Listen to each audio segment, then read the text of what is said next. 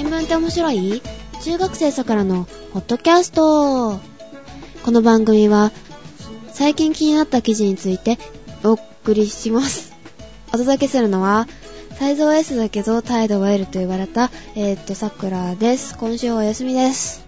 えー、と、ということで、さくらさんはお休みということなんですけども、態度は 2L だったよね、カエラくん。ですね。ね。プラス100円ですね。うん、と思っているジェシカと、カエラです。おはようございます。おはようございます。えー、と、試験明けということだったんですけれども、まあ、当日っていうか今日が試験明けだったので、ネタを用意してないということで、さくらさんはお休みとなるほど。いうことになっております。で、カエラくん一人でまた一人喋りね、やっていただいてもいいんですけど、とりあえずあの、ジェシカが相づちだけうちに参加するということで、そうですね。あの、別に僕はいいんですけどね、ファンの皆様に非常に申し訳ないなと。えー、と、誰のファン？あの、さくらのファン？熱心な桜ファン。いるのかな？いるんじゃないですか？そう、その態度が L なところがいいのかなと。うん。名言だよね。態度は L だけど、体のサイズは S って。なかなかですよね。うん。どっちがいい？体格は L だけど、うん中身が。S と。うん。うんうん。そうですね。態度でかい方がいいんじゃないですか。態度でかい方がいいんだ。うん。なんか、自分の意思はっきりしてないと嫌じゃないですか。あー、なるほどね。あそこが L なのかっていうところに関してはだいぶ議論の余地があるかもしれないですけどう。ん。でも100円出してまであの 2L にしてほしいと。うん。いいんじゃないですかね。はい。暑いですね。もうジェシカは耐えられなくって、今クーラー入れてるんですけども、カイラは？えー、つけてないです。窓を開けただけです。偉いね。節電だね。節電ですね。あとね、あの、我が家にはですね、うん小動物がいまして、小動物。小動物、まあ犬なんですけど、ワン、ワン、ワン。犬種で言うとね、チワワなんですけど、あー、チワワちゃんかわいいね。非常にね、うんあの寒さに弱いんですよ。ね、まあ、こう家全体でエアコンつけられないよね、みたいなムードになってて、うん。で、例年ね、夏場つけないんですよ。すごいね。愛犬一家ということですね。うん、うん、まあ、ね、具合悪くなったら、金かかりますから。そう犬は保険が効かないからね。全部実費ですからう。ん。その震えるその犬っていうのもちょっと可愛かったりするんだけどね。まあね、それ虐待っていうのかな。全然虐待だから。はい。えー、ということで、えー、今日はね、えー、スイーツネタもね、ちょっとだけあの、ゼシカやりたいなと思いますので、で、まずはじゃあ、えー、ネタからいきましょうか。出ていきますか。うん。カイラ君、今週は何を？まあ、以前から、まあ、さくあと桜ラジオないと噂にはなってたネタなんですけど、うん。水ビジネスですね。出ました。ウォーターのビジネスですね。うん。あの、最初聞いたときさ、あの、はい水商売？そうじゃないよね。うん、まあ、まあ、水商売みたいなもんですけどね。まあでもあの、水を売るっていうことも、何あの、ペットボトルの水を売るっていうことなのか、それともあの、浄水するっていうかさ、うん。どっちのことを言ってるのかなって、ジェシカはまだよく分かってないんだけど、その辺、どう？まあ、調べた限りだと、まあ、いわゆるその、水ビジネスというのは、うん水関係の事業の総称らしいんですね。ああ、じゃあどっちもあり？で、まあ、紹介してたところが、どっちかというとその、インフラうんうん。系のやつだったね。多分、その水ビジネスってこう言うと一般的にはその、浄水だとか下水処理だとか、うん。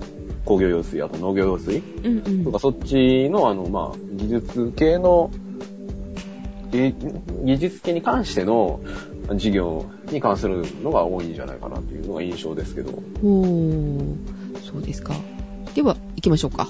はい。はい。えっとですね、まあ、水ビジネスなんですけどね。はい。その、まあ、今、新興国、うん。いろいろあるじゃないですか、インドとかうん中国とか。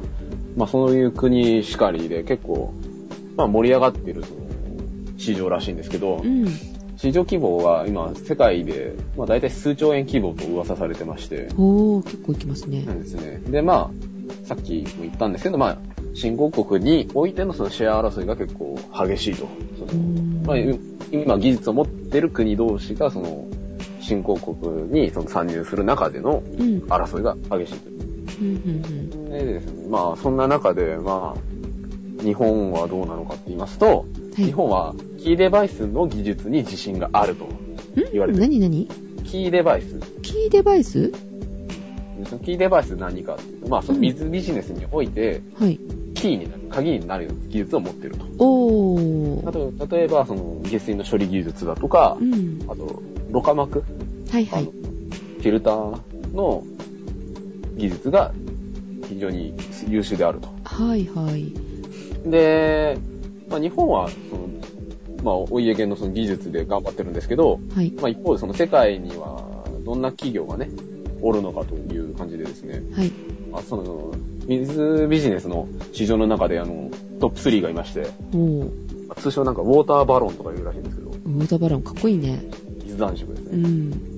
でですね、えっ、と、まあ、トップ3でですね、フランスの会社が2つと、うん。イギリスの会社が1つ。うん。でですね、まあ、イギリスの会社がテムズウォーターユーティリティーズ。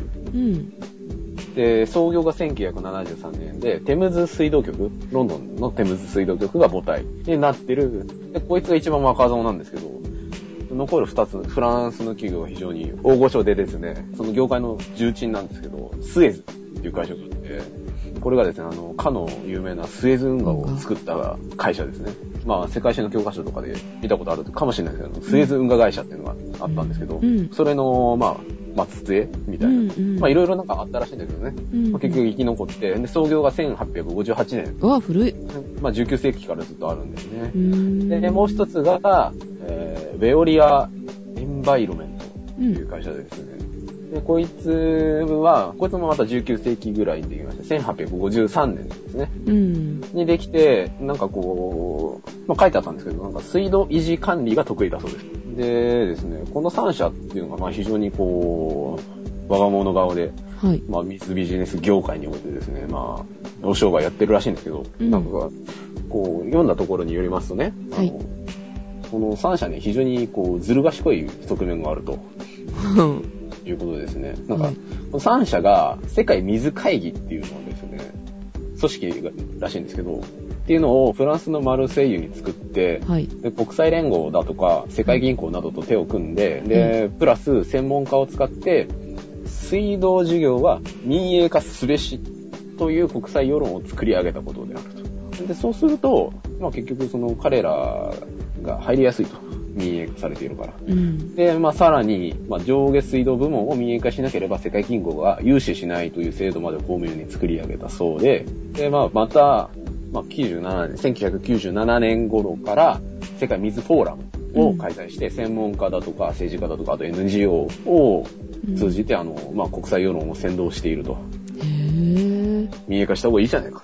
いろいろいいだろうみたいな感じで先導しているらしい。でですね、まあ、この3社なんですけど、まあ一応日本にも関わりはあるそうで、うん。このフランスのベオリア社はい。っていうのはですね、なんか広島と埼玉で水循環センターの受注を受けて、あと管理を行っているそうです。えー、そうなの？若干侵食しているらしいですね。うんまあでも結局日本ってどっちかというと、どっちかというと、かなり、その、官、国がやってるじゃないですか。うんうん。あまり民営化されない。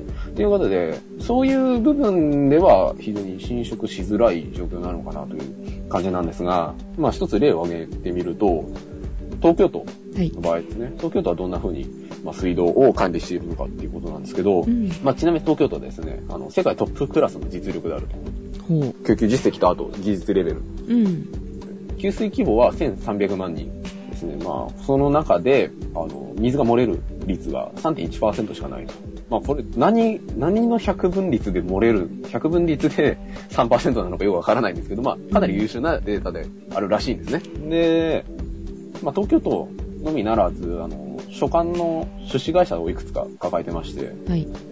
で東京水道サービス株式会社ってやつと、うん。PUC 株式会社っていうのがいて、うん。で、その東京水道サービス会社っていうのはどちらかというと、水道局とともにそのライフラインを実質的に整備するうん。ような仕事をやってるらしいんですね。えー、で、PUC っていう方は、あのー、どっちかというとあの、ソフトウェア系のなんかネットワーク構築をやってるらしいんですね。まあ、この出資会社、所管の。うん。で、お互いにその水道局と、あと2社で結構連携やってるらしいんですけど、うん。まあ、その、あれですね、サービス会社の方のあの取締役を見たりすると、あの、あの、何がしかがし、元水道局何がしみたいな。感じで、あ、そういうことね、みたいな、まあ、愉快な会社がこう3つ、まあうん会社、会社3つっていうとちょっと言葉に間違いありますけど、まあその3つ組織があって、水道を管理しているということなんですけど、まあ話戻りまして、水ビジネスですね。はい。で結局、水ビジネスっていうのは、その、新興国と、新興国とかにその技術輸出して、で、儲かろうっていうことなんですけど、まあ、なんでこうね、水ビジネスが騒がれているのかと、なんでここまでこう、儲かりやすいのかっていうことなんですけど、うんまあ、要するにですね、この、水ビジネス、設備投資をすれば、メンテナンス費とかかかるんですけど、結局まあ、ずっと使用料取れるじゃないですか。ああ、そうだね。やうんうんだから、非常に美味しい話であるんですね。だけどまあ、まあ、さっき言った通り、日本は、その、官が水道を、水道事業やってるので、まあ、そういう、なんだろうな、搾取はされづらいらしいですね。うーんも、あのー一応声上がってるのかしら？民営化しろっていう。どうなんですかね。あんまりみ調べてる限りじゃ見なかったんですけど、うんうん。なんか水道代って、あのーその地域地域で結構違うじゃない？うん。うん。その採算を取らせようと思ったら、結構あの、高くつくところ特にあの、田舎の方っていうか、地方になると高かったりとかするみたいなんだけど、その辺もし民営化されたら、えらいことになるだろうね。まあ、つけ込まれかねないですね。うーん。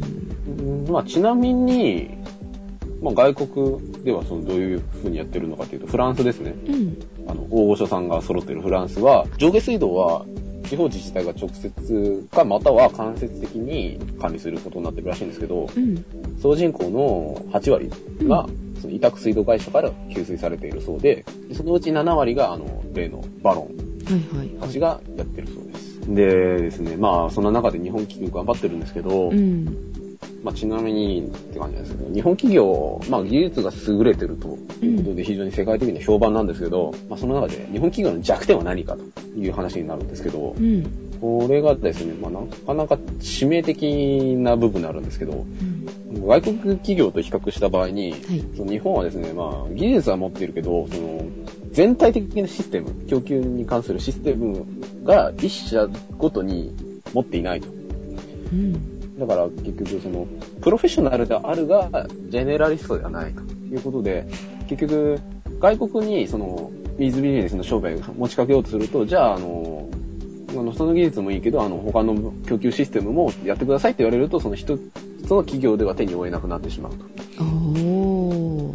で、まあ一方、バロンさんは、その、国規模で、自分の国とかでも、その、いろいろやってるんで、そのノウハウがあるから、ああ、いいよ、つって、あの、パパパパッと、敷いてしまうと。いうことでですね、非常にそこが欠点ではあったんですけど、国とかもですね、非常にそれに関して努力してまして、うん。欠点を補うべくにです、な欠点を補うべく、あの、まあ、日本全体でうん。ビジネスを頑張っていこうということで、その国内のプラントメーカーだとか、あとゼネコン、あと水処理メーカー28社が集まって、海外水循環システム協議会っていうがですね、こう、スタートしたそうで、まあ事業に応じては、その特別目的会社を設置して、えで、そのメンバー各社がその連携して市場開拓を目指そうと。え。へー。ちゃんと考えてるじゃん。うん、考えてるらしいんですけど、まあ、なんかね、日本人が集まってこういうことしようって言ってなんかろくな話ないじゃないですか。えー、そう、そういう方向に行ってるの、今。落ちたかなカイラくん。えー、くん落ちていきましたね。打ち合わせ中もね、2度ほど墜落しちゃってるのよね。えー、スカイプの調子がちょっと悪いのか、まあ、なんか暑くてね、カイラくんの方、あの、パソコンに触りたくないですとかって言ってましたけれども。あー、はい、メッセージは来ましたので。はい、ちょっと、じゃあ繋いでみたいと思います。もしもーし。もしもし。また落ちましたね。多分水道、水道会社の陰謀ですね。水漏れならぬ。ヒデ太郎じゃないか。ヒデさん。ヒデさん、ヒデさんね、命狙われすぎだから。そうそうそう、あの、水ビジネスのことをね、触るとね、結構うん危ないよっては言われてたんですけども、まあ、もうここに来てるとうん、聞。かれてるんですね。やばいですね。てか、これで命狙われちゃうね、日系ビジネスがね、何人死んでるんだよって話ですよ。えー、先ほどのあの続きになりますけれども、はい。でですね、まあ、実際問題うまくいってないそうで、これはな、NHK のなんか映像で見たのかな？なんかその会社の社長が言ってる、言ってたんですけどう、ん。まあ、集まるったはいいけど、そのお互いがその目的意識を持って動いてないと。ほ集まっったけど、じゃあ誰が舵切るのわからないみたいな、そういうなんか例えをしていて、まあ、なかなかうまく回ってないそうなんですが、結局その、日本企業が何を渋ってるかっていうと、技術の流出が怖いと。やっぱりその現地にプラントを作ると、やっぱり技術が漏れてしまうんじゃないかっていうのが非常に怖くて、あの、動きづらいと。へえ、あ、真似されるのが怖いって話それ。うん。ですうーね。ん。まあ、どこにでもある話だと思うんですけどね。であと、その向こう側、お客さん側からすると、日本企業は非常に腰が重いと。なんかさっさか動かないから、じゃあ、ね、フランスさんに頼もうかなみたいになっちゃう。っていうので、うんあの、結局、会社自体の体制として、非常にこう、ラディカルに動く必要があるらしいんですね。あーこれね、あの番組中でっていうか、他の回でやったかもしれないけれども、はい。日本はセールスがすごいね、下手くそらしいのね。はあはあはうん、だから技術持ってても、こう、うまくプレゼンができないために、こう、伝わらなくって、取引がうまくいかないとかっていうのね。あ。うん。うんで、それをうまくやっぱりやっていくのは、外交上手なところ、国が動いてくれたりとか、うん。え結局、あの、日本の利益になるわけでしょ？そうですね。うん、だからその辺って、国が動いてくるのが一番いいよね。リーダーとして、ね。そうそうそうそう、うんどの国に売り込んだ方がいいかとかっていうのもね、国が動いてくれたら、あの、折衝もしやすいじゃない？そうですね。うん。で、うんまあその国がリーダーとしてっていう話があったんですけど、うん。まあ一応明るい話題もあって、まあ一つうまくいってますよっていう事例があって、09年、2009年に政府と企業が合同で出資して、あの、産業革新機構、なんかまた怪しい名前が出てきたんですけど、はい。なんか甘くなってんじゃねえみたいなノリなんですけど、まあなんか作ったそうで、次世代産業への戦略的な投資を行うというのが目的らしいんですが、まあ一応役に立ってるんで許してやろうっていう感じなんですけど、2010年5月ですか、日記って読むんですかね、なんか企業さんだと思うんですけど、あと三菱商事さんとかと一緒にですね、オーストラリアの水道事業者を買収したそうなんですね、国と一緒に。はい。で、その事業者っていうのが UUA 社っていうところらしいんですけど、この事業者が、えっとオーストラリア第2位の事業者だそうで、はい。で、そのオーストラリアの4州、州ですね、はい。で事業展開してる、してた、まあうん事業者らしくて、まあ結局その、買収自体がその初の官民連携の海外進出だったとうん。いうことで、その、まあ買収して、あと、日本側から、あの東京都の技術も取り入れるうんそうです。一応動いちゃいるらしいという。ちゃんとしてくれてないところは、やっぱりほら、ね、仕分けられちゃって、なくなっちゃったりね。必要なんですかかつってね、切られちゃうからね。うん、まあ、うん生温かい目で見守っていこうかな、みたいな。感じなんですけど、うん。まあ、まあ結局、まあ、ジェシカさんおっしゃってましたけど、やっぱりその、バロンとね、比較したときに、その、やっぱり、日本が劣ってるのは、全体の連携しかり、あと、キャリア結局その、バロンの人たちって、その19世紀から美術ビジネスやってるじゃないですか。うん。もう半分なんだろうな、お家芸みたいなノリでもう来ちゃってるんで、逆に日本っていうのはその、わかんないですけど、その世界がその結構水ビジネスが盛んになってきて、じゃあうち技術持ってるから参入しようかみたいな形で、あの、新しく入ってきた人たちだと思うんで、うん。その企業が単体で望むのは非常に難しいだろうと。うん。うん。で、そこで、さっきの、やっぱりその、国がはい。主導で引っ張っていくっていうのが、やっぱり理想的でしょうね。うん。その引っ張る役がね、素晴らしい人が欲しいっていうところですよね。まあ、ビズビジネスやってる場合かっていうのはありますけど、まあ、それはそれ、これはこれってとこなんでしょうけどね。うんでもほら、水に困ってるところっていっぱいあるじゃない？そのための井戸を掘るために、はいはいはい。ね、うんなんていうの？海外派遣、はいなんとか隊ってあるじゃない？青年隊かなんか知らないけど。で、ああいうのでね、行かれたりとかするところ多いんだから、まあね、儲けるっていうとあれなんですけれども、お金がこううん取れるように、っていう風に広げられるところがたくさんあるわけだよね。うん、チャンスはいっぱいあるとう思いますよ、ん、あるよね。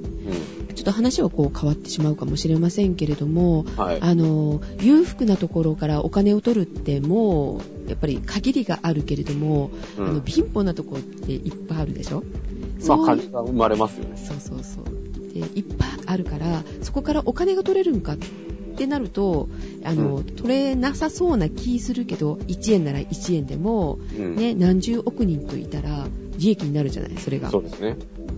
うん。そういうのにみんなね、今の企業は目を向けつつあるらしいの。うん。で、一番こう、最近ね、それ見てすごいなと思ったのが、おむつおむつ？うん。おむつを、あの、一個一個売っていくと。日本だと、50個入ってたりとかあるじゃない、うんうんまあ、そそその、はいもないから20個くらいかな。よくわかんないけど。赤ちゃんのおむつね。う。うんん、何個入ってるかわかんないですけど、ああいうパックしか目にしてないから、あの、ピンとこないかもしれませんけれども、あの、貧乏だとなかなか買えないと。そうですね。うん。まあ、日本だといくらぐらいなのかしら ?2、3000円ぐらいなのかしら？一買ったことないからねわかんないけどね。うん。だけど、とても貧乏だりとかすると、買えないよね。そうですよね。一気には買えないですよね。そう。買えないけれども、何かあった時に、その紙おむつを使いたいと、この場面では。で、その時に、1個だったら買えるよっていう人がね、何億人といたらっていう風に目を向けたんだと思うんだけど、あ、うん。ユニリーバー頑張ってるらしいのね。うん。で、向こうで、あの、かなりの利益上げてるのね。うん、数がね、やっぱり多いですからね。そう。そう中国だったり、インドだったりって、そっちの方に目を向けてるらしいよ、日本の企業って。なるほどね。ということなので、多分水ビジネスの方も、はいそこからお金取っていけばすごいことになるんだろうな。うん。負けちゃいられないよね、日本もね。そうですね。あとは、自分のね、身の安全の確保することも忘れずにっていうのは一つ言えるかな。あ、それは危険だっていう話？だから結局、その搾取される側うん。にもなりかねないじゃん。あ可能性としてね。んだからそこも一応なんか意識しつつの事業展開。そうですね。ということで、はい。水ビジネスでした。はい、どうも。ということで、ジェシカの美味しいネタに行ってもよろしいでしょうか？お願いします。あのね、この間はい職場でなんだけど、たこ焼き食べるって言って、あの、たこ焼きってあの、木を薄く削ったような船に入ってたりとかす銀るじゃない？あれみたいな。で、ああいう船に入ってきて、あの、たこ焼きが来たわけ。でも、はいはいはいたこ焼きの匂いはしないのよ。ほで、ああ、冷めてるのかなと思ったら、冷蔵庫から出してきたところって、たこ焼き冷蔵庫に入れるってちょっと、みたいなう。ね。うん入れないですよね。うん。で、食べてみるとですね、はい。なんと甘いと。ほ 甘いたこ焼き。それもあの、しょっぱい甘さじゃなくって、チョコレートの甘さ。う。あ、ガチンコで甘いですね。うん。で、中身はね、っていうか、あの、ものは、なんとシュークリームでした。ああ、あの、たこ焼きの丸いやつが一個ずつ。そうそうそう、ちっちゃい。いプチシューみたいになってて、で、上の方にかかってる、あの、ソースはチョコレート。うん。で、カツオの分もなんか、ミルクチョコレートかなんかこう削った感じなのかしらね。ああ、うん、質感がなんか濃そうですね。うん。っていうのが来てましてね、美味しかったんですけれども、これうん有名らしいのよねってネットですぐあの、ジェシカ調べたんですけれども、はい。トラヤ。え、トラヤといえば羊羹だよねって、そっちのトラヤじゃなないらしく、えーっと、お店がこれどこかな？広島の福山市にあるトラヤさんですね。株式会社トラヤ本舗と。ここね、は面白いもの作ってるの。まあ今の聞いただけで面白いと思うんだけども、餃子のまんじゅうみたいなのとか、おー。サンドイッチにそっくりなショートケーキ。うん。あと、うな重。うな重、うな重はい何でできてるんですか、これね、中身は、ココアパウダーとか振りかけてあるらしく。すっごい色無理くりですよね。うん。で、パイとかね、マロンムースとか賛同されたミルフィーユなんですね。あ甘々です。全部スイーツ。で、あとね、お好み焼きそっくりなマロンケーキ。あ。お好み焼きそっくりなチョコレートケーキ。うん。あと、レアチーズケーキ。お好み焼きやっぱり広島だね。ああ、いろいろバリエーション用意してあると。でも見るからにですね、あのはいこれはオムライス以外には見えないというオムライスなんですけれども、これもね、えっ、と、いちごムースがかかってるんですよ。ケチャップとああ、か。ケチャップのとこがね。う。うんん。という、えーいちごムースの、これはケーキかな？とりあえずケーキなのかしら。うんうん。あとね、ざるそばに見えるけど、食べたらモンブランという。それ、それ一番パンチありますよね。うん。あんまりこう食べたくない感じだようん。すすれるのかどうか知らないが、しかし、あの、ザルの上に持ってあるモンブランっていうのを想像するとなかなか食欲わかないです。そうそうそうそう。あと、海苔巻きそっくりなロールケーキ。ああ、ううんん、なんか想像できますね。うん。でもね、これね、結構、売れたのか、人気がなかったのかよくわかりませんけど、うん販売中止のものも結構あります。手間かかりそうですよね。うん。とりあえずね、今んとこあるのが、ざるそばはあるみたいですね。ザルそばあるんうですよ。ん。まあなんか、そんな手間かかんなそうだもんね。餃子まんじゅうもありますね。おえー、オムライスもとりあえずありますね。オムライス高いよ。オムライスにお好み焼き。えー、これは1680円ですね。オムライス1680円ですか？そうですね。ああ、お好み焼き昆布の切ってもこんなオムライスはないですね。結構手作りで大変だろうね、これね。うん。機械とか作れないですよね、きっとうね。ーん。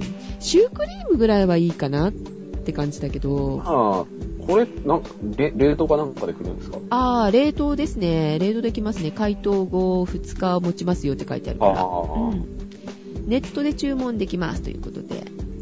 なるほど。はい。よかったら皆さんググってみて、あの、見て、お気に召されたら注文してみてはいかがでしょうか。味の方はね、大丈夫。普通でした。あ、ちゃんと食べられるうん、味で。うん、うん。これ、あれでしょう。バレンタインデーとかね、いいかもしれないね。あチョコレートの代わりにこれチョコレートのかかった シュークリーム。あ。か、あとは、あの、可愛い彼女がおかもち持って、あの、ガラって開けたら、あの、モンブランが出てきたみたいな。モンブランとかザルそばそれでキュンってなる？ちょっと厳しいかな。ね、ちょっとね、どうだろう。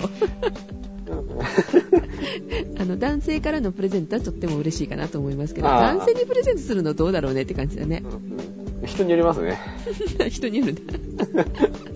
はい、えーと、ちなみに、シュークリームの方は、ノーマルが630円、スペシャルが735円。何が違うんですか？わかんないの。